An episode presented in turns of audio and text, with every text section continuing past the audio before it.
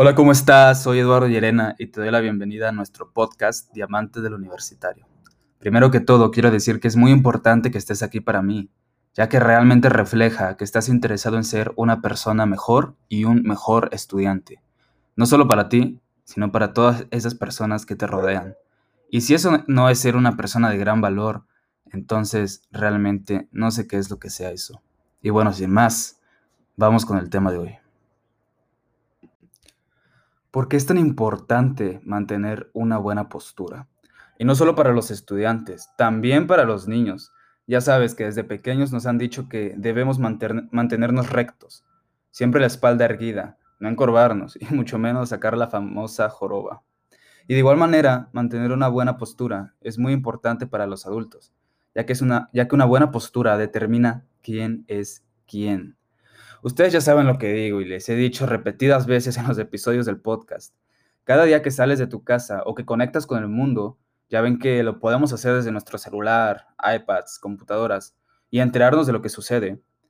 Cada vez que tú haces eso, empieza una batalla todos los días, ya sea con nuestras emociones, con las situaciones que nos van pasando, obstáculos, personas, ideas que nos surgen alrededor del día.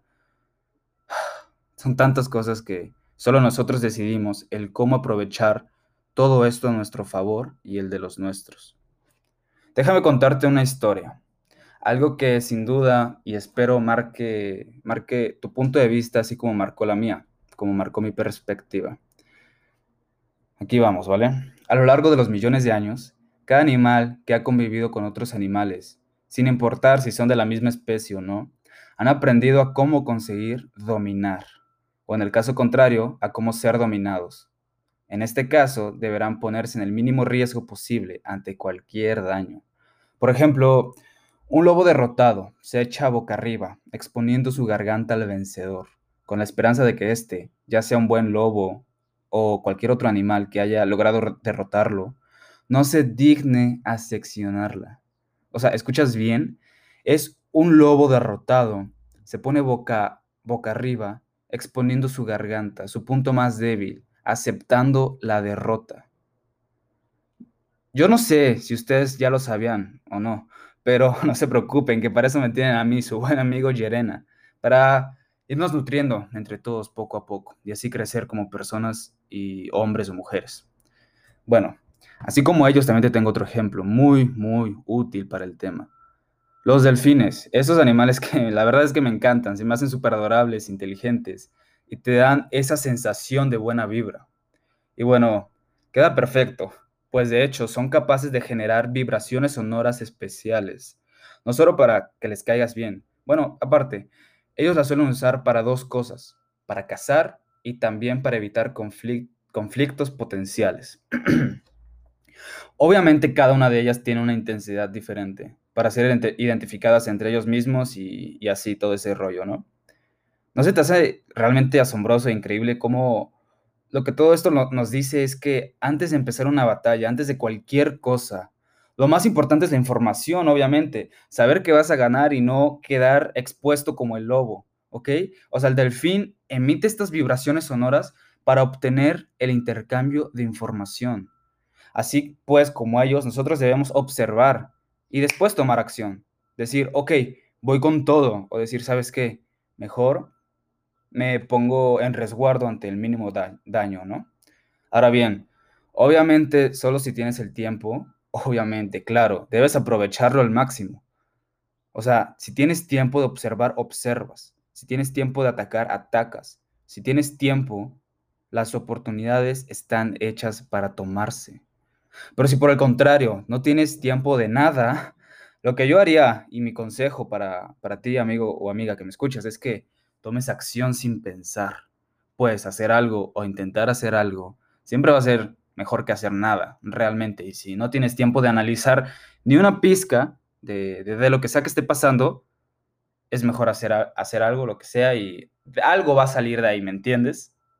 Bueno, ahora bien, Vamos a ponernos en el papel del ganador. Ya sabes que a mí, la neta, me gusta mucho ser ganador y no sé a ti, pero es una de las cosas que más me mueven. El papel del ganador, de quien domina. Una vez que ganas la batalla, ¿cómo sigues ganando, no? Realmente creo que Creo que no tienes necesidad de andarte metiendo en, en otras batallas o peleas solo a lo güey, ¿entiendes? Solo porque quieres.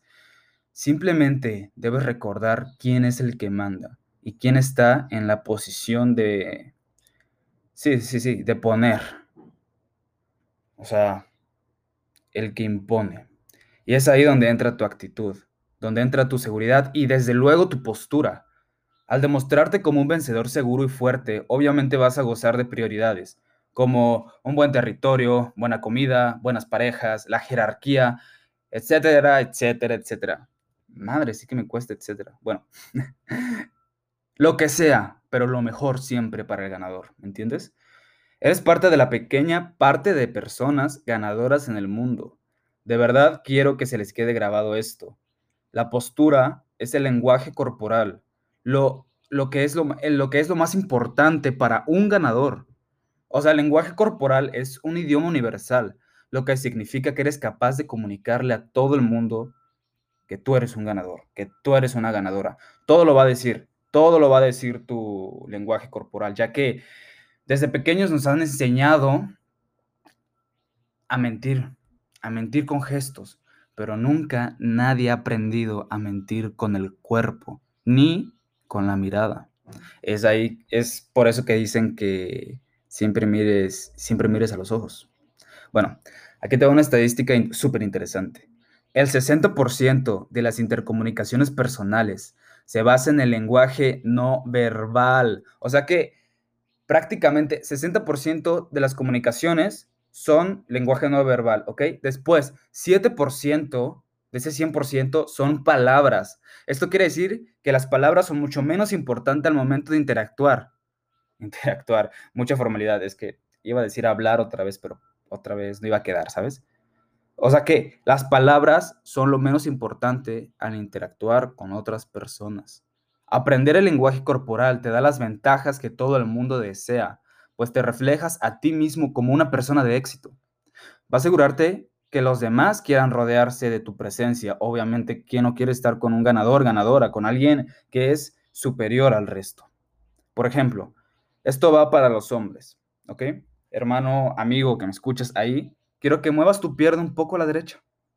Pon tu brazo en lo que sea que esté al lado. Si es una silla súper súper bien, mejor, queda excelente. Pon tu brazo ahí como si lo estuvieras abrazando y mira la diferencia. Ahora transmites confianza, seguridad y certeza, hermano. Cosas que si me preguntas es súper atractivo, no solo sexual, pero psicológicamente hablando. Uf, bro, no sabes cómo, cómo demuestras que eres un ganador ahí. Y no importa si eres chaparro, si eres alto, estés mamado, flaco, el lenguaje superior son señales honestas, siempre son señales honestas y muy fuertes. Y habiendo dicho todo esto, yo creo que ya todos conocen mi punto. La postura es el primer indicio para conocer si eres un ganador, lo cual te ayudará a seguir siéndolo, pues un ganador siempre va a ser un ganador o un pobre perdedor sin posibilidad de imponer nada.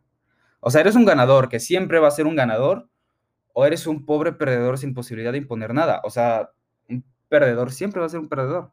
¿Ok? El lenguaje corporal, mientras no cambies el lenguaje corporal, ya que este dice todo sobre nosotros. Como te dije, desde pequeños aprendemos a mentir con gestos. Desde pequeños nos enseñan a mentir con la cara, pero nadie aprende realmente a mentir con el cuerpo. El cuerpo refleja y grita todo lo que sientes y eres en ese momento.